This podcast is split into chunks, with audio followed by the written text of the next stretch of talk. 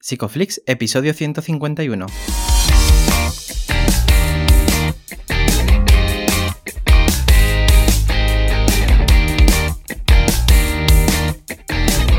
Bienvenidos a Psicoflix, un espacio de psicólogos para psicólogos, un podcast donde entre todos buscamos ser cada vez mejores profesionales de la psicología. Aquí hablamos de todas las estrategias, técnicas y noticias de la psicología contemporánea, pero siempre con la evidencia científica que nos gusta defender. Hoy estamos grabando el episodio del 3 de marzo y estamos emitiendo nuestro episodio número 151, en el que vamos a hablar de la psicología en los deportes de alto rendimiento.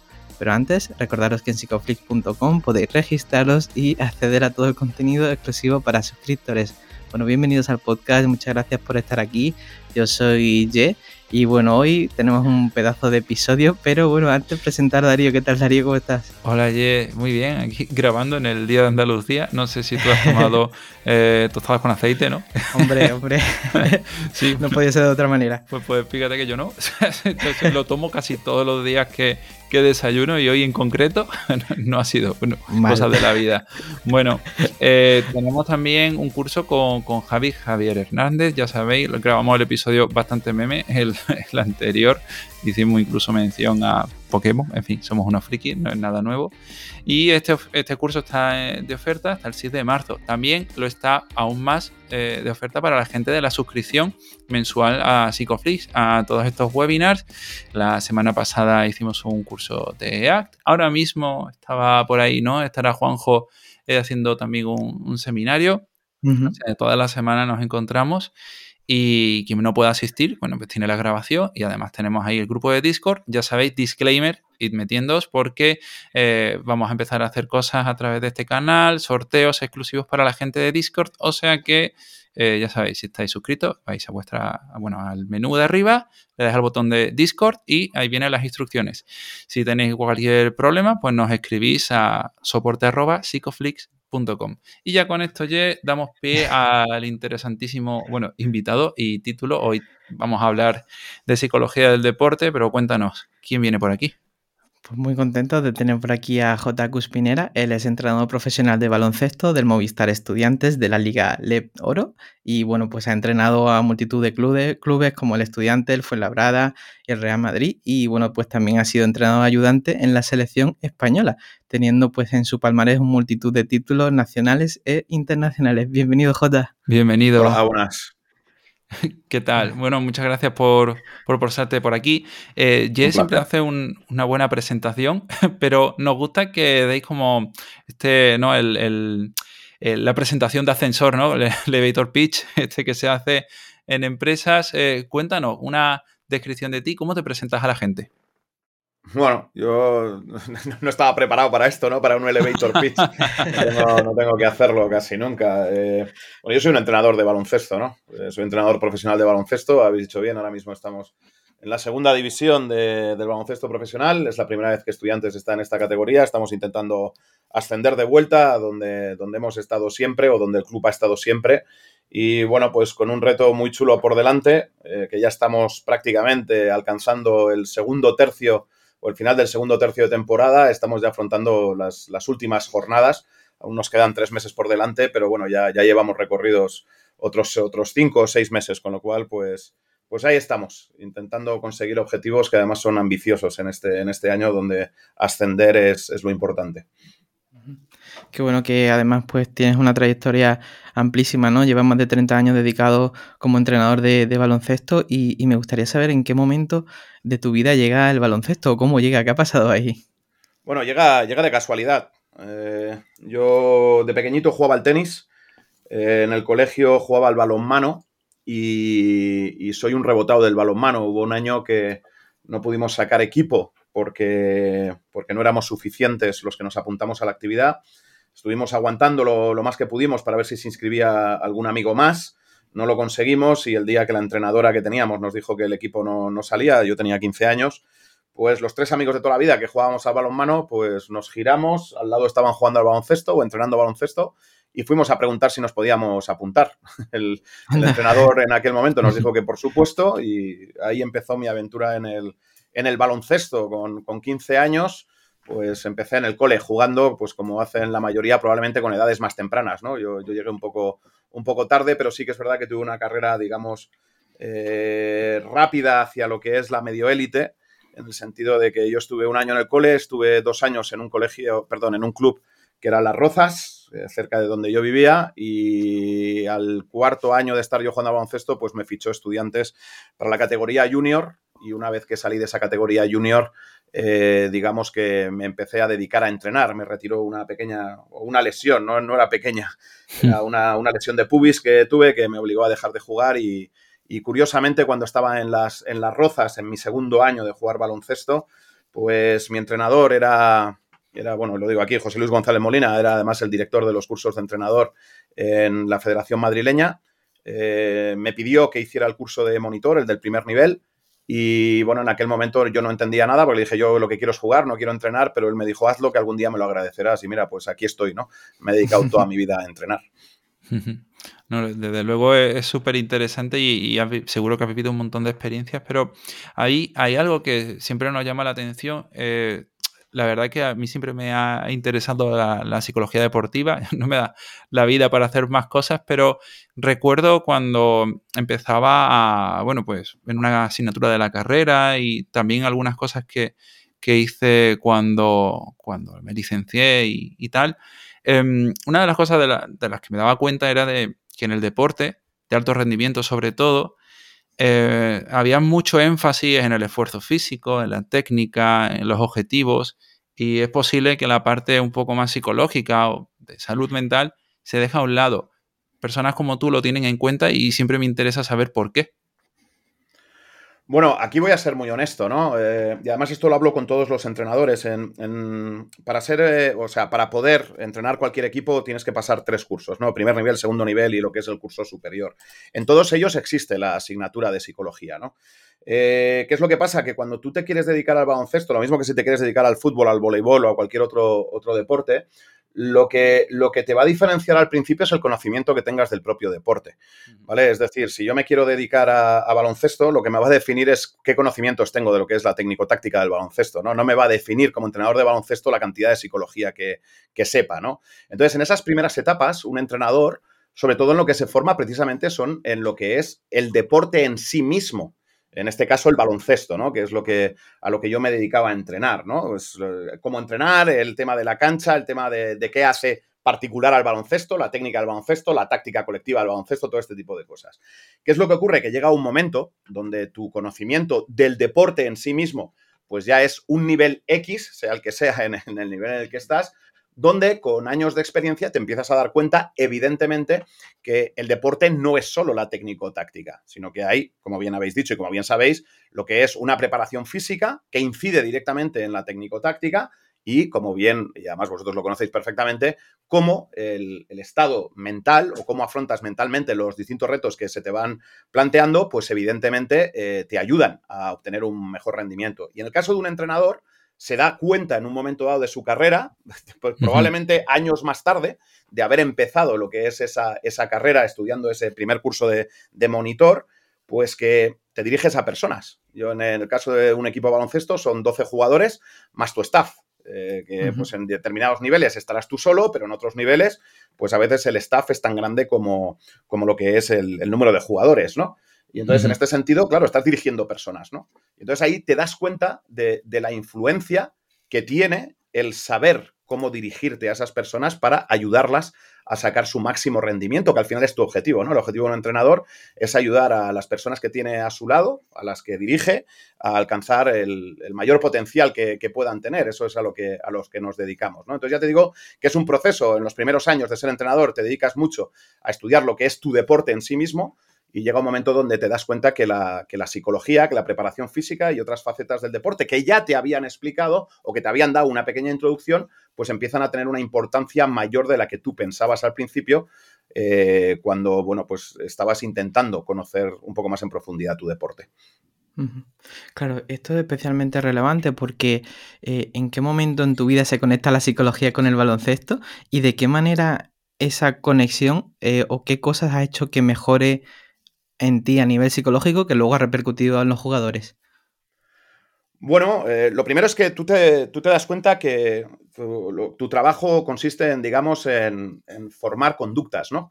Es decir, eh, tú tienes un jugador que hace un determinado gesto técnico o que tiene determinados comportamientos en, la cancha y tu objetivo es moldear las conductas que mejoran esos, esos gestos técnicos o esas conductas en la, en la cancha, ¿no? Y entonces, bueno, pues por la propia definición de la psicología, el profesional que se encarga de, digamos, de ayudar a otros a, modificar conductas es el psicólogo, ¿no? Entonces, eh, bueno, pues yo no sé cuándo me di cuenta, ¿no? De exactamente, no es un punto en el tiempo en el que yo diga, ostras, mira qué importante es la psicología, ¿no? Sino que es verdad que hay un momento donde yo empiezo a leer mucho eh, sobre psicología y bueno, pues poco a poco te vas dando cuenta que evidentemente el cómo te relacionas con tus propios jugadores y cómo te relacionas con tu propio staff, pues incluso las reacciones que tienes cuando, bueno, pues las cosas no salen como, como, a ti te interesa y este tipo de cosas, pues que condicionan mucho lo que tú estás intentando transmitir, ¿no? Y es ahí mm. donde, donde, por lo menos yo, eh, pues probablemente esto fue hace unos 10, 11 años, yo ahora tengo 50, donde me empezó a interesar especialmente, ¿no? Pero ya te digo que ahí el, el nivel de conocimiento que podía tener técnico-táctico ya era bastante elevado, ¿no? Y entonces, bueno, pues lo que haces es complementar los conocimientos que tienes de la propia cancha con esto, con, oye, si mi, si mi trabajo es pulir conductas o modificar conductas encaminadas a determinados objetivos, pues evidentemente la, ciencia que se encarga de esto es la psicología, ¿no? Pues vamos a apoyarnos en la psicología para intentar sacar el mayor rendimiento posible, más allá de la técnico-táctica o apoyado en la técnico-táctica a los jugadores y el staff que dirijo en mi día a día. No, y me, parece muy guay, ¿no? Por cómo tienes en cuenta el, aprendizaje dentro de tu entrenamiento, la forma en la que transmites, deja claro eh, que tienes nociones sobre cómo ir moldeando a, tus jugadores. Al final, entonces, quiero saber un poco eh, qué cosas has podido ir percibiendo en cuanto a cómo se aprende eh, a jugar baloncesto, en realidad, desde el principio hasta la, parte más afinada, afinada de la técnica, ¿no? Porque eh, a veces simplemente estamos instigando a alguien a hacer algo, pero no estamos teniendo en cuenta pues, si se refuerza ciertas conductas o si se extinguen otras o incluso si se castiga y no se hace de una manera eh, pues, punitiva. ¿no? Entonces, quiero saber un poco cómo has ido evolucionando en esto. Bueno, brutal. esto lo, tengo muy claro. Mira, todavía tengo una anécdota, ¿no? Sí. Eh, y no sé si es por cómo fuimos enseñados los, las personas de mi generación, eh, el primer equipo que yo llevé era un Benjamín, es decir, eran chavales de, nueve años o así, nueve, diez años, ¿no? Y recuerdo que en mi primera experiencia, pues hubo un momento donde yo debía estar montando una bronca enorme a mis jugadores y hubo un entrenador de, estudiantes, porque yo empecé a entrenar en estudiantes, eh, uno un poco más veterano que yo, pero que estaba entrenando al lado, que cuando escuchó mi bronca, pues se acercó y recuerdo que de forma educada, pues me dijo, ostras, Jota, eh, ten cuidado con estas cosas, ¿no? Eh, aquello en aquel momento me lo tomé mal, ¿no? Era como, bueno, ¿tú qué mm. tienes que decirme, no? Pero reflexionando, y no sé si en el momento o con el tiempo, porque ya esto ya pierdo la, memoria de cómo fue el proceso, ¿no? Pues después es verdad. Es decir, lo, primero que te sale es, cuando las cosas no salen con tus jugadores, es, eh, es tu propia frustración. Y muchas veces mm. nuestra propia frustración lo que sale es a través de elevar el tono de voz, ¿no? Como si elevar el tono de voz eh, ayudara a la persona que tiene que recibir el mensaje a, hacerlo mejor, cuando muchas veces eh, pues lo que hace es lo contrario, ¿no? Pero esto no es algo que, a mí, por lo menos a mí, entiendo que hay otros muchos que también, me saliera natural. Es decir, mm. eh, cuando las cosas no salían, lo que me salía era la bronca. No sé si es porque hemos sido educados en una especie de régimen militar, ¿no? Un poco. bien entendido esto el régimen militar, ¿no? La, la, del palo y la zanahoria, ¿no? Te pego el palo y a ver si... Y de vez en cuando te doy un premio, ¿no? Bueno, poco a poco te vas dando cuenta que eh, lo primero que tienes que entender es que no basta con decir las cosas, ¿no? Eh, que a veces creemos que es así, ¿no? Yo te he enseñado cómo hacer algo y como ya te he dicho cómo hacerlo, pues tú ya debes saber hacerlo, ¿no? Muchas veces eh, la, conducta que quieres instaurar tiene que convertirse en un hábito y para convertirse en un hábito tiene que ser repetida cientos, si no miles de veces, ¿no? Y entonces, en este sentido, muchas veces jugamos con las prisas. Es decir, como yo ya te lo he dicho, quiero que lo hagas ya y, nos olvidamos que todo tiene un proceso, ¿no? Que, hay que dejar tiempo para que las cosas se asienten y que el jugador o la jugadora o, tu propio staff, depende de, a quién te estés dirigiendo y demás, pues puedan asimilar aquello que tratas de, enseñarles, ¿no? En este sentido, eh, pues bueno, eh, he tenido experiencias personales donde vas descubriendo la potencia ¿no? del refuerzo positivo en vez del castigo, ¿no? Aprendí a través de todos estos años, pues que el castigo es capaz de corregir una conducta a corto plazo, pero rara vez la mantiene a largo plazo, ¿no? Mientras que el refuerzo positivo eh, probablemente cueste eh, que se implante una conducta un poquito más a corto plazo, pero tiene un gran efecto a largo plazo, ¿no? Y entonces, eh, bueno, recuerdo una anécdota, no voy a hacer el nombre del jugador, es lo mismo, ¿vale? Profesional ya, donde, bueno, pues hubo un momento, yo era ayudante de un entrenador y nos quejábamos del bajo rendimiento que estaba teniendo un jugador en concreto, ¿no? Entonces, eh, un día que los dos estábamos muy enfadados por cómo estaba rindiendo en los entrenamientos ese jugador, pues llegamos al despacho, empezamos a hablar de él, y hay un momento donde yo me hago la pregunta, ¿no? Y le digo, oye, coach, eh, ¿e-, ¿este chaval era, era mejor hace dos meses cuando con nosotros cogimos el equipo o es mejor ahora? Entonces, el, el, entrenador con el que estaba dijo claramente, dice, era mejor hace dos meses, ¿no? Dice, ahora parece un desecho. Y entonces yo hice la reflexión, ¿no? Dice, bueno, si esto es así y estos dos meses ha estado con nosotros, eh, qué parte de culpa tenemos nosotros, ¿no? Entonces nos, dimos cuenta, bueno, pues que cada vez que hacía algo mal, pues le recriminábamos, ¿no? Y entonces lo que nos planteamos en un momento determinado fue, oye, vamos a, vamos a cambiar, ¿no? En vez de recriminarle lo que hace mal, vamos a, cuando haga algo mal no le digamos nada y cuando tenga algo que creemos que es bueno, que haga algo bien, que a nosotros nos gusta, vamos a aplaudir esa conducta, ¿no? Oye, y fue cambiar de táctica, y en este caso concreto, no, no es que siempre funcione, ¿no? Y no siempre es tan mágico, ¿no? Pero, pero en este caso concreto dio la casualidad que el chaval empezó a cambiar radicalmente el rendimiento que tenían los entrenamientos, ¿no? Entonces ahí nos dimos cuenta de eso, ¿no? De cómo el castigo constante acaba por, por, hundir a un jugador y cómo el refuerzo positivo de aquellas cosas o aquellas conductas que tiene que nosotros queremos reforzar, pues lo que hace es eh, permitir al jugador que tenga una mayor probabilidad de repetirla en el futuro, que es al final de lo que se trata, ¿no? Y entonces, bueno, pues cuando tienes ejemplos de este estilo, pues te es más fácil. más fácil, que no digo que, sea perfecto, ¿vale? Mm. También he hecho broncas, sigo echando broncas de vez en cuando, eh, pero eh, digamos que tiendo a reforzar mucho más, a aplaudir las acciones positivas que a castigar las negativas. Y esto es la experiencia y evidentemente la ciencia que hay detrás de ello lo que, lo que te ayuda a, llevarlo a cabo. Y entonces fue la lectura de, muchos libros de psicología lo que hizo que, que, yo pues me planteara este tipo de cosas, de que intentase cambiar yo el, cómo afrontaba mi comunicación con mis jugadores, ¿no? Hmm. Joder, qué, bueno, ¿no? Esto que comentas, porque además es un nivel de discriminación muy fino que muchas veces yo creo que en los deportes, sobre todo de élite, pues quizás no se tiene en cuenta, ¿no? Que detrás hay una persona y que el elogio puede hacer mucho por esa persona más allá de un castigo, ¿no? En un momento puntual. Sí, además, también, también te digo, ¿eh? Luego hay que conocer mucho al individuo, ¿no? Eh, hmm. Porque es verdad que en la mayoría de los casos el refuerzo positivo tiene, tiene un, componente, eh, digamos, de, cambio de conducta más potente que el castigo. Sin embargo, hay algún jugador que lo recibes a una determinada edad que, por cómo ha sido criado, hmm. eh, el castigo le tiene una mayor incidencia que el refuerzo positivo, ¿no? Sobre todo hay determinadas culturas de determinados países ¿vale? Que, bueno, pues como en el baloncesto profesional te encuentras con, gente que viene un poco de, todas partes, ¿no? Su propia cultura es de esta cultura, voy a definirlo así, ¿no? Tipo militar, y cuando no los tratas militarmente, ellos no saben cómo responder, ¿no?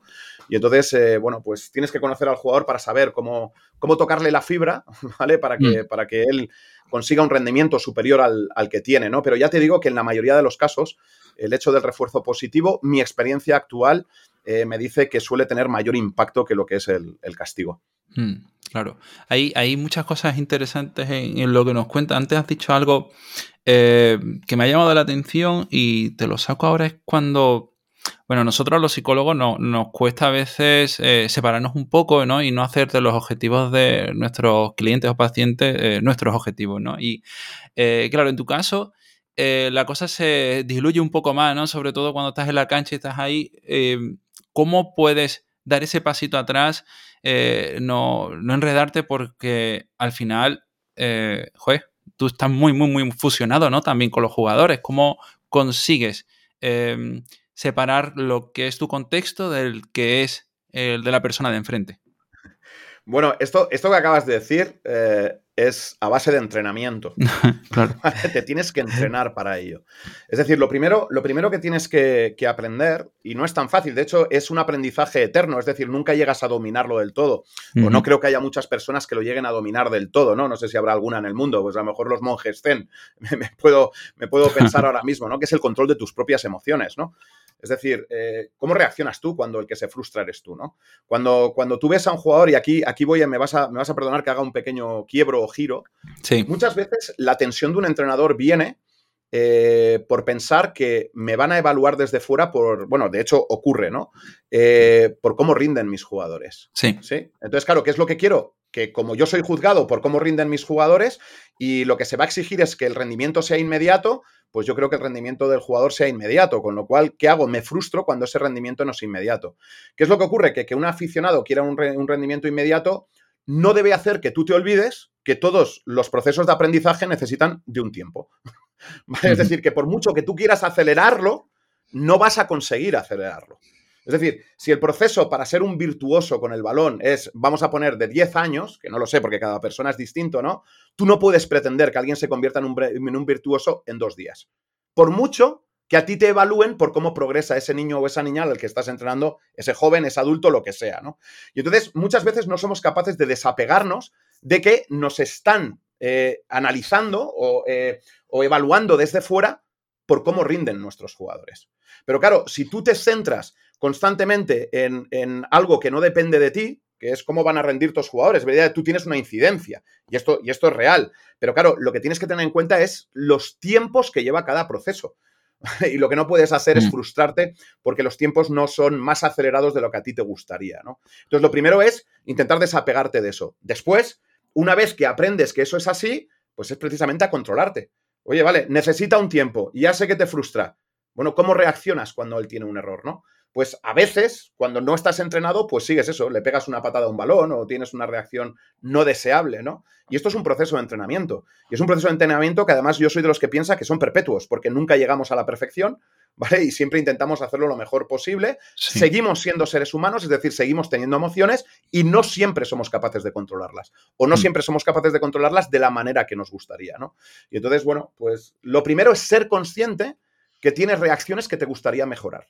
Esto es fundamental, ¿vale? Ser consciente de que hay reacciones que tienes que a ti te gustaría no tenerlas de esa manera porque crees que perjudican lo que es precisamente ese proceso de aprendizaje de los jugadores o jugadoras que tienes entre manos, ¿no? Una vez que eres consciente de que hay conductas tuyas propias de manejo mm. de tus emociones, de que quieres mejorarlas, pues lo que tienes que hacer es entrenarte para ello. Entonces, lo puedes hacer o bien porque has leído oye, qué mejor manera, ¿no? Pues que tener a alguien al lado que sea un profesional y que te ayude con ello. Claro, esto está muy guay eh, porque has dicho, hay conductas tuyas que quieren mejorar, ¿no? Y, aquí te, lanzo también una, pelota porque em, el tema de la gestión del ego o del yo eh, a veces es muy complicado, ¿no? Y cuando decimos una persona es buena, eh, una buena jugadora, un buen jugador, estamos atribuyéndolo todo, ¿no? A la persona, no es lo mismo que decir esa persona tiene un buen juego, ¿no? Eh, separando un poco esa conducta, ¿no? Y cuando hablamos del ego en el deporte y en los éxitos, eh, hablamos de, bueno, muchísima frustración también al cambio de muchas de las cosas que hacemos. Entonces, ¿cómo puedes gestionar tanto, bueno, el ego de, la gente a la que entrenas como tu propio ego, ¿no? Que también se, se puede ir fusionando con, estos objetivos. No, no, absolutamente. Es lo, es lo que te decía, es un, es un mm. proceso de entrenamiento, ¿no? Y como proceso de entrenamiento, pues lo primero que hay que hay que estudiar o que hay que analizar es qué es lo que quieres cambiar. A partir de ahí, pues es eh, establecer cuáles son las pautas de entrenamiento que vas a tener, ¿no? Yo, por ejemplo, yo te cuento una cosa personal, ¿no? Eh, eh, hay, hay, dos formas de, bueno, me imagino que habrá más, ¿no? Pero así a grandes rasgos, hay dos formas de, de afrontar cosas que quieres cambiar, ¿no? Eh, una es entrenándote frente al estímulo para reaccionar de maneras distintas. Y otra es, en determinadas reacciones, es intentar eliminar el estímulo. Por ejemplo, si a mí me, me afectan los comentarios negativos que hay sobre mí en redes sociales, ¿vale? Puedo entrenarme para leer los comentarios negativos que hay sobre mí y que no me afecten, y eso requiere de un entrenamiento, evidentemente, ¿vale? O la otra es elimino el estímulo dejo de leer redes sociales porque sé que me afecta. Hmm. Es decir, al final es saber qué es lo que quieres cambiar, qué es lo que quieres reconducir y saber cuál va a ser el proceso de tu propio autoentrenamiento o entrenamiento con otros individuos, precisamente para conseguir que las conductas que tú tienes pues se dirijan a conseguir el objetivo que tienes marcado, ¿no? Ya sea con tu grupo, ya sea individualmente contigo mismo, ya sea con lo que sea, ¿no? Entonces, para mí eso es importante, el, hecho de, se reduce otra vez a saber qué quieres cambiar y establecer un, un plan para cambiarlo. ¿Qué es el plan para cambiarlo? Entrenamiento. Entrenamiento, ¿con, ¿con qué pautas? Pues con las pautas que tú establezcas o que el profesional establezca contigo que vayan encaminados a conseguir tu objetivo. No deja de ser muy distinto a lo que yo intento conseguir técnico y tácticamente o incluso emocionalmente con los jugadores a los que dirijo, ¿no? ¿Vale? O físicamente, me da igual, en cualquiera de los aspectos, ¿no? Pues en este caso está muy orientado a qué? A tu control emocional, a cómo te comunicas con tu equipo, a cómo manifiestas o dejas de manifestar tus emociones, todo este tipo de cosas, ¿no? Y entonces, eh, bueno, con los profesionales, yo, tengo la suerte de trabajar con un, con un psicólogo desde hace seis años, eh, a veces te hacen ver cosas que además son, son situaciones ciegas para ti, que si él no te las dijera y te las analizara, tú no serías consciente de, la que, de que las estás haciendo y que están perjudicando la consecución de tu objetivo, ¿no? Entonces, bueno, eh, esto también creo que es importante, ¿no? No solo analizarte tú, que ya, que ya es bueno, que tú seas, tengas autoconsciencia de las cosas que haces, sino que puedas tener a alguien al lado que te haga ver esos puntos ciegos sobre los que tienes que mejorar. Claro. Eh, mira, se me ha ocurrido una cosa que mientras estabas comentando esto, ¿no? Y, estaba pensando en el tema de las redes sociales, por ejemplo, ¿no? Eh, gente muy joven como Ricky Rubio empezó o debutó muy joven en la Liga ACB, ¿no? Y ahí podemos ver que hay como una especie de expectativa sobre los jugadores más jóvenes, cómo, cómo se trabaja eso, porque claro, ahí también hay un proceso de maduración que es importante pasar, ¿no? Bueno, aquí yo te diría dos cosas, ¿no? Lo primero es que la élite no es para todo el mundo. ¿Vale? Y esto es obvio pero hay que recordarlo, ¿vale? Para poder acceder a la élite tienes que tener unas condiciones que exceden a lo que es normal, si no, no serías élite. Y además hay mucha gente que las tiene que no es capaz de afrontar, digamos, la divergencia de expectativas. ¿vale? Y entonces, eh, es decir, que, no se cumplan las expectativas que él o el entorno tenía o ella, ¿vale? Y entonces eso le, pueda llevar a crisis de ansiedad, a situaciones de, no querer seguir en el deporte, ¿no? Eh, y esto ocurre. Eh, porque cuando tú acabas de comentar, por ejemplo, el hecho de Ricky Rubio, ¿no? Sí. Eh, en este caso, yo te puedo decir, pues que Aito García Reneses, que fue el entrenador que lo subió al primer equipo en Juventud cuando él tenía 14 años, ¿vale? Lo primero que hizo fue eh, prohibirle hacer ruedas de prensa hasta los 18. Es decir, hasta los 18, Ricky estaba protegido por el club en el sentido de que no hacía ruedas de prensa. ¿Vale? no, tenía, no, tenía, no, tenía entrevistas. ¿Vale? Esa era una forma de protegerle, ¿no? Es como, oye, tú sigues siendo un chaval, pues tú céntrate en el cole, vienes a entrenar, sigues divirtiéndote, eh, evidentemente al nivel al que lo hacía, que, que, ya era muy alto y por eso ha, hecho, ha tenido la carrera que tenía, pero su propio entorno trató de protegerlo, pues oye, en este caso, limitando eh, digamos, las, expresiones que podía tener hacia afuera, ¿no? Que, él no, que él me imagino que lo que intentaban era que él no se sintiese alguien importante porque daba entrevistas, ¿no? No, tú eres importante porque, bueno, pues porque sigues haciendo tu vida de, chaval, tú sigues yendo al cole y además, pues juegas baloncesto, ¿no? Que además lo estás haciendo a un nivel increíble, pero que no haya nada más, ¿vale? Como para céntrate en las cosas que tienes que seguir haciendo porque eres joven, ¿no? Pero eh, también podríamos hablar de lo contrario, es decir, que además son, lamentablemente, son la mayoría cuántos chavales que podían tener en un momento determinado características, no sé si parecidas, porque eh, Ricky Rubio es un, es un, caso estratosférico, ¿no? Pero que podían tener actitudes y aptitudes para la élite que se han quedado por el camino. Hmm. Son la mayoría. Son la gran mayoría, porque el número de plazas que hay en la élite es muy limitado. ¿Vale? Muy limitado. Y entonces, eh, bueno, el por qué se ha quedado gente por el camino, pues los, los motivos son, son muchos y muy diversos muchos y muy diversos. Y a veces, a veces, es la capacidad técnico-táctica o atlética de un jugador lo que hace que no llegue del todo arriba, y a veces es precisamente el cómo afronta sus frustraciones o su, no conseguir aquello que, esperaba conseguir, además, en un tiempo determinado. ¿Vale? Esto, esto además condiciona mucho. En una época ahora donde queremos todo para ayer, la gestión de cumplir expectativas en un tiempo determinado ¿Vale? Es como, pero ¿por qué te has planteado que tienes que conseguir esto? Eh, en el caso de Ricky Rubio, ¿no? Yo siempre he dicho últimamente que Ricky Rubio y Luka Doncic han hecho mucho daño a los jóvenes deportistas del baloncesto. Y, lo digo, lo explico, porque no es que hayan hecho daño. es que como ellos, Ricky Rubio con 14 años ya estaba en ACB y Luka Doncic con 18 dominaba la Euroliga, parece que cualquier jugador que con 18 años no está dominando la Euroliga ya no sirve. Y dices, para, para, para. Estos son dos marcianos. La mayoría de jugadores que llegan a la élite no suelen destacar con 18 años. Lo hacen con 20, con 21, con 22. ¿Vale? ¿Algunos destacan con 18? Sí. ¿La gran mayoría lo hacen con 18? No. Y sin embargo, si tú te plantas la expectativa de que, o tú o quien sea, de que si con 18 o 19 años no estás ya dominando la Euroliga es que no sirves, pues claro, evidentemente hay una, hay una gestión de la expectativa muy difícil de afrontar. Claro, los factores individuales son, bueno, muy importantes y a veces se nos olvida, ¿no? Que cada persona nace en un contexto determinado y, eso es súper importante. Antes hablabas sobre eh, tu trabajo con, el psicólogo, ¿no? Y bueno, seguro que mucha gente se pregunta cómo funciona esto a nivel logístico, ¿no? Si tenéis reuniones, está ahí en los entrenamientos, ¿cómo funciona? Mira, eh, yo, con, yo con mi psicólogo, eh, de los seis años que está conmigo, cinco lo ha hecho desde fuera. Es decir, no estaba integrado dentro del equipo. Él, venía a vernos entrenar o a vernos jugar, a, vernos jugar prácticamente siempre, a vernos entrenar de vez en cuando. Y bueno, había un doble trabajo. Uno es trabajar conmigo, es decir, en aquellas cosas que J quería mejorar, ¿vale? Y la otra es trabajar conmigo, pero sobre los jugadores. Es decir, cómo cambiar, cómo lograr cambiar actitudes de determinados jugadores para ayudarles a conseguir sus objetivos. Eh, este año, eh, mi psicólogo está conmigo dentro del equipo y forma parte del staff. Eh, de hecho, él es entrenador también de baloncesto, con lo cual también tiene no solo tareas de psicólogo, sino también tiene alguna tarea de, bueno, pues de, ayudarnos ¿no? en las cosas de técnica individual, pero está integrado, está imbuido dentro del, equipo, lo cual ayuda mucho. Y sigue con la doble función, sigue con la función de trabajar con J eh, para mejorar aspectos de J conductuales o de comunicación con el equipo, y tiene el aspecto de mejorar a eh, conductas de jugadores, que puede ser porque a mí me da indicaciones de cómo tratar a determinados jugadores o porque trabaja individualmente con esos jugadores. ¿De acuerdo? Es decir, él está a disposición de cualquier jugador del equipo y además hay jugadores que lo utilizan, digamos que habitualmente, para cuando tienen cualquier cosa que comentar con el psicólogo, pues la comentan. Además, aquí, eh, y esto también es, curioso, ¿no? Él, él, tiene, aunque trabaja, digamos, para el entrenador, en este caso para J, en lo que son las sesiones individuales con los jugadores, él mantiene el secreto profesional. Es decir, él no me cuenta a mí lo que el jugador no quiere que me cuente. ¿De acuerdo? Se queda en el ámbito del trabajo psicólogo-jugador.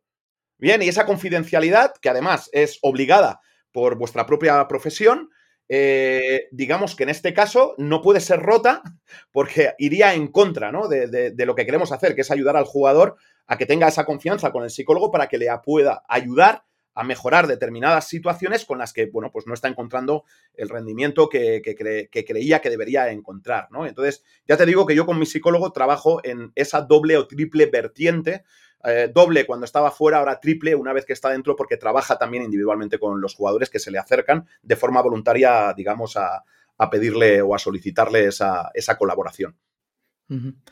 Pues, me maravilla, ¿no? Que tengáis un psicólogo tan a mano y además que sea parte del equipo porque, bueno, yo creo que, estamos viendo, ¿no? Que el papel del, psicólogo deportivo, pues dentro de un equipo, pues es muy importante, ¿no? Y, al hilo de esto estaba pensando también en la, en la gestión del fracaso, ¿no? Porque muchas veces eh, en el campo mismo, ¿no? El hecho de fallar o, no meter eh, una canasta puede condicionar el, hecho de, tomar el siguiente tiro, quizás, ¿no? ¿Cómo, cómo, cómo se gestiona todo esto aquí? Bueno, aquí, eh, aquí siempre, eh, como bien dices, ¿no? Esa gestión, pues bueno, eh, es, diversa según el jugador que la afronta, ¿no? nosotros lo que solemos decir es, si tú estás en una situación donde normalmente estás acostumbrado a tirar, debes seguir tirando. Y deja que sea el entrenador, si llevas un día de muchos fallos, el que decida si hoy no es tu día para seguir más minutos en el campo, ¿no? Pero no renuncies a hacer aquello, a ejecutar aquello que estás acostumbrado a hacer y además hacerlo de manera efectiva, ¿no? Es decir, si un jugador en los entrenamientos pues eh, tira determinados tiros eh, con un buen porcentaje, pues lo que le pedimos es que cuando lleguen los partidos, pues que tire esos mismos tiros, más allá de que falle o de que meta. Y habrá días que meterá muchos y habrá días que meterá menos. Pero cuando meta menos, pues eh, deja que sea el entrenador el que decida, oye, llevas cinco fallados, pues que sea él el que diga, oye, pues saca un compañero a ver si lo hace mejor, ¿no? Pero que no seas tú el que, el que cambie tu conducta por el hecho de que hoy no estás metiendo, ¿no? ¿Vale? O que por lo menos juegues con un equilibrio, pero que no renuncies a hacer algo que normalmente te ha sido efectivo, ¿no? Eh, es darle confianza al jugador para que pueda, para que pueda hacerlo. Yo es la única, es la única cosa que se me ocurre, ¿no? Si tú estás acostumbrado a ejecutar esto y hacerlo con un alto nivel de eficiencia o con, con un nivel de eficiencia suficiente en el nivel del equipo en el que estás y demás, pues sigue ejecutándolo. Es lo que, es lo que esperan no solo tus compañeros, sino es lo que espera el equipo de ti, ¿no? Que si te llega un tiro liberado, tú eres un buen tirador, pues que lo ejecutes. O que si te llega, coges un rebote de ataque y tú eres bueno poniendo el balón otra vez arriba en un rebote de ataque, pues que lo pongas arriba habitualmente, ¿no? Que no porque falles una vayas a decir, ostras, yo ya no sirvo, ¿no? Esto, esto no funciona así, ¿no? Y habrá días mm. mejores, evidentemente, y días peores. Pero entonces es un tema de confianza, es darle la confianza de seguir ejecutando aquellas, cosas que le hacen, vamos a decir, especial, ¿no? O que le hacen útil para el equipo. claro. Sí, sí, ¿no? Y, es muy interesante, habléis del fallo, pero, y bueno, aunque ya lo están mencionando, ¿cómo gestionar el fallo dentro de, cuando se está trabajando a lo mejor, estás practicando alguna jugada o algo y solo una persona es la que está cometiendo esos fallos de manera recurrente, incluso porque tenga un mal día o por lo que sea, eh, joder, tiene que ser bastante duro y, cómo eh, se gestiona desde el equipo incluso. Vale, yo, yo aquí eh, lo que pasa es un tema semántico, ¿no? Sí. Y cada uno puede utilizar cualquiera de los dos términos para significar lo que os voy a contar. Yo diferencio entre el error y el fallo. Y ya os digo que aquí puede ser que yo utilice la palabra error para lo que tú utilizas la palabra fallo. Es un tema semántico, al final de lo que se trata es de que tú sepas de qué estás hablando, ¿no? Para mí un error es no hacer aquello que tienes que hacer. ¿Vale? Esto es un error. Es decir, si cada vez que hay un lanzamiento, tu misión, vamos a suponer algo sencillo, es ir al rebote de ataque, un error es que cuando haya un tiro tú no vayas al rebote de ataque. ¿Vale? Un fallo, por contra, es si tú, eh, y mira, me quedo con el rebote de ataque, ¿no? Y en este caso, no, voy, voy a ir al tiro que se entiende mejor, ¿no? Si tú eh, estás acostumbrado a terminar determinados tiros y te llega un tiro de esas características eh, en un entrenamiento, en un partido, y lo tomas, que el balón no vaya adentro es un fallo, no un error. Mm. Bien, entonces el fallo no es problemático. Lo que es problemático para mí es el error. Es decir, que tú no hagas aquello que está previsto que hagas. Bien, entonces, claro, evidentemente el fallo es un tema de acierto. ¿Vale? Si tú, si tú tienes, eh, oye, tienes un mal día, pues oye, haces 0 de 6, pero son tiros que habitualmente tiras, pues yo qué te puedo decir, bueno, pues que a lo mejor saco un compañero ese día, pero yo no voy a perder la confianza en ti porque un día hagas 0 de 6. ¿vale? Normalmente, además, en esto hablamos sobre lo que es la regresión a la media, ¿no? Eh, cuando tú ya tienes un historial, pues habrá días, si tu nivel de acierto es del 40% desde la línea de 3 habitualmente, pues evidentemente eso no es porque tengas siempre un 40%, habrá días que tengas un 20 y días que tengas un 60 y la media te llevará al 40, ¿no? ¿Vale? Podríamos hablar de la desviación típica, pero no es normal que alguien tire siempre con un 40%, ¿no? Entonces habrá días mejores y peores. Y cuando tienes malos días, la regresión a la media dice que en breve habrá un día bueno que te devuelva a tu media, ¿no? Evidentemente, cuando una tendencia se alarga mucho en el tiempo, pues evidentemente están cambiando tus medias, ¿no?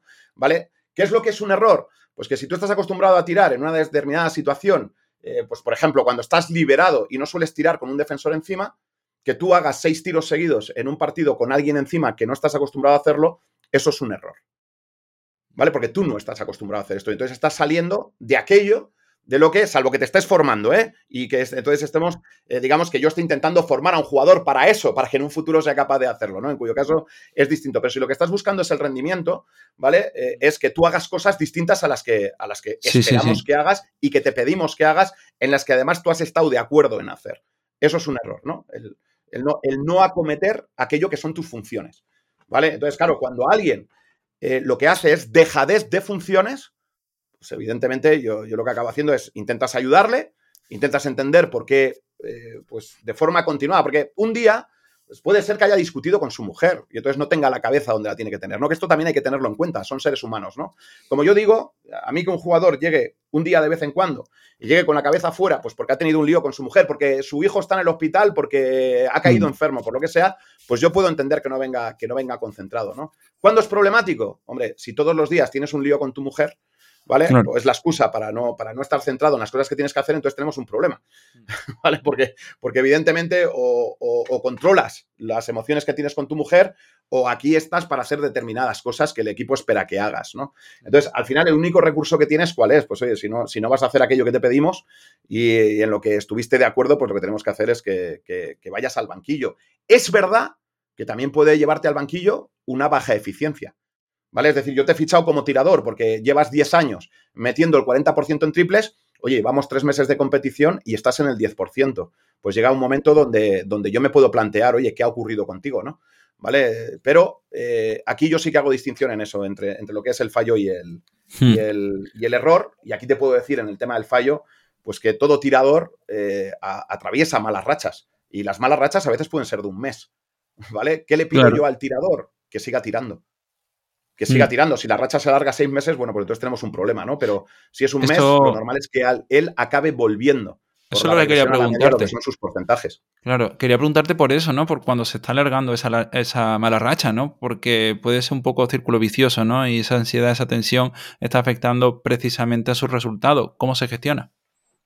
Bueno, yo, yo, lo, que, yo lo que trato es de, es de, ser honesto con el jugador, ¿no? El jugador tiene que entender que en el profesionalismo eh, hay una parte, digamos, de actitud que, es exigible a todos, pero luego hay una parte de eficiencia, ¿no? Entonces, mira, te, voy a contar un caso. A mí me gusta poner ejemplos, ¿no?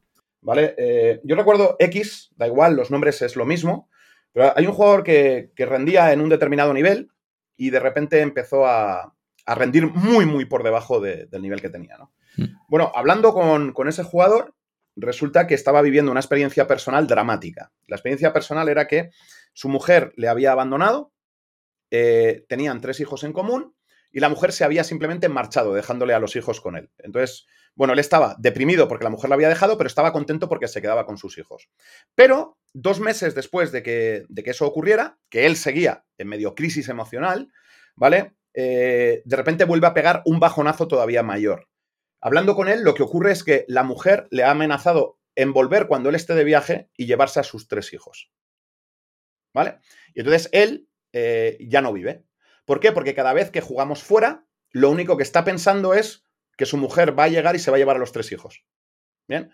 ¿Qué es lo que ocurre? Pues que en, en aquel caso nosotros no fuimos capaces de recuperar al jugador. ¿Bien?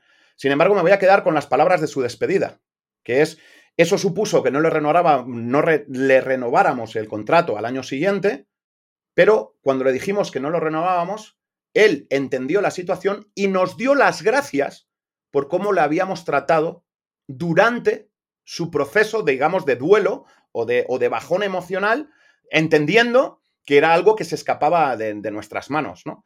Entonces, tú lo único que puedes hacer muchas veces es, comportarte con naturalidad con, con, este, con este ser humano, con esta persona, ¿no? Lo que hubiese estado fatal es que nosotros o no conociéramos las causas de por qué se estaba produciendo, ¿vale? Y a veces el jugador no las quiere contar, con lo cual a veces es muy complicado conocerlo, o que conociendo las causas, pues tú le, le, dijeras que, que, a ti te dan igual, que él cómo está emocionalmente y que lo que tiene que hacer es rendir, ¿no?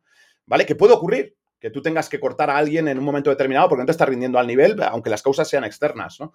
¿Vale? Pero, pero bueno, yo a mí lo único que se me ocurre es actuar con naturalidad sobre, con él, ¿no? actuar de forma humana.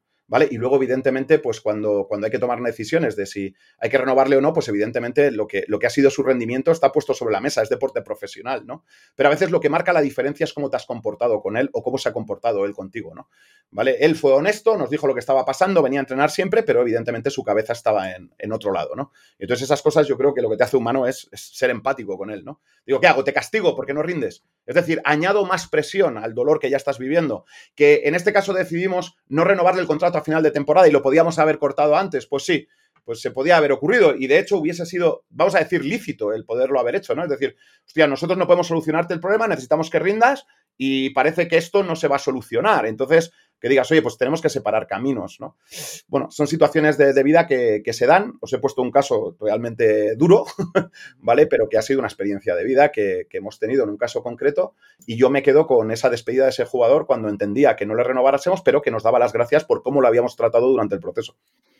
Claro, yo me alegro mucho de oír que tenéis este trato tan cercano y humano con, los jugadores, porque al final, de alguna forma u otra, pues repercute en cómo, cómo es el desempeño del equipo. Y hemos hablado del error, del fracaso, del fallo. Eh, yo te quería llevar al lado opuesto, cómo continuar cuando se ha ganado todo, cómo, cómo se gestiona eso también, porque creo que es una parte muy importante que, que muchas veces se deja de lado. Bueno, yo he tenido la suerte de ser ayudante en el Real Madrid en un momento en el que, después de muchos años de, que la sección no ganara muchas cosas, pues empezar a ganar títulos con, Pablo Lasso. Y te digo que se, suele trabajar desde la humildad. Y muchas veces es contando la realidad al jugador, ¿no? Eh, llegar a ser campeón es muy complicado. Repetir consecutivamente es mucho más complicado.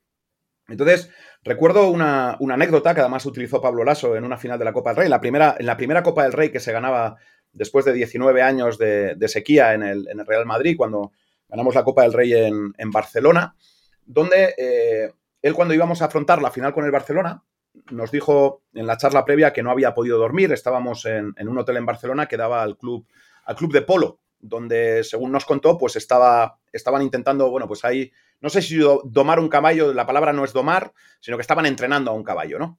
Sí. Que parece ser que era un puro sangre. Y entonces él cuenta la anécdota de decir que, eh, bueno, pues eh, que el caballo que estaba siendo entrenado con atado a una cuerda, eh, dando vueltas en círculo, ¿no? Pues que de repente se le metió un perrillo pequeño entre, entre lo que son las, las patas y empezó a ladrarle, ¿no? Entonces él, él hizo la metáfora de decir, bueno, pues esto es el, el Barça majestuoso en aquel momento, ¿no? Era el caballo, dice, y el perrillo somos los demás, los que queremos hincarle el diente, ¿no? Y de, pues el, perrillo se metía entre las patas, se retiraba, le ladraba, le intentaba morder, volvía a huir, venía, tal, no sé qué, ¿no? Entonces recuerdo que, bueno, eso lo utilizó como metáfora para decir que al final quien cree que él ganó aquella batalla fue el perrillo, que no siempre gana el, caballo majestuoso. Y bueno, eh, dio la casualidad que ganamos aquella Copa del Rey. Y recuerdo que eh, una vez que yo salí del Madrid, eh, iban a jugar la tercera Final Four consecutiva. Habíamos sido subcampeones dos veces y volvían a jugar su tercera final consecutiva. Y recuerdo que le mandé un mensaje donde, donde le dije, eh, recuerda Pablo que ahora el caballo majestuoso eres tú y los demás son el perrillo. entonces, eh, digamos que a veces las metáforas ayudan, ¿no? En el hecho de que cuando tú eres el primero, cada vez hay más gente que quiere tu puesto. Entonces, que si tú quieres mantener tu estatus, el nivel de calidad que vas a tener que tener va a ser todavía mayor que el que tuviste para llegar. Porque cuando, cuando tú estabas intentando llegar, lo que querías era el puesto de uno. Bien, pero ahora todos los que vienen detrás quieren tu puesto. Y entonces se trabaja desde la humildad, desde decir no hemos conseguido nada. Es decir, el pasado no determina qué es lo que vamos a conseguir mañana, con lo cual hay que seguir trabajando con la misma calidad, con el mismo ahínco, respetando a los rivales, todo este tipo de cosas, ¿no? Para que, bueno, pues para que repetir se vuelva a producir. Y cuantas más veces repites en el éxito, más complicado es volver a repetir. ¿Vale? Entonces es una especie de reto. El hecho de, ser capaz de, cuando has ganado muchas cosas, el, tener ese reto de querer seguir sacrificándote día a día por conseguir ese ansiado puesto que ahora ocupas tú, pues en este caso es mantenerlo. Eh, sin duda es un trabajo de equilibrio constante, ¿no? Para no caer ni en un lado ni en otro. Y si hay, perdona, si hay, una, cosa ya hay que, sí que ocurre, En, lo contrario, que es que cuanto más ganas, también es verdad que más confianza tienes en ganar. Claro. ¿Vale? Eso, eso también es, es, un contrapunto, ¿no? Es por una parte tienes que ser humilde y seguir trabajando todavía más, pero por otra, cuanto más has ganado, más, más te crees que puedes seguir ganando. ¿Vale? Entonces es una dualidad con la que hay que jugar. Aprovecharte de lo bueno de esa creencia de que puedes ganar, pero por otro lado, no dejarte llevar por la euforia de que estás arriba y que por el hecho de estar arriba eh, vas a seguir estando arriba. De hecho, yo suelo utilizar una frase que es, eh, no somos lo que somos por lo que somos, sino somos lo que somos por lo que hacemos. Deja de hacer aquello que te ha llevado a un sitio y dejarás de ser lo que eres.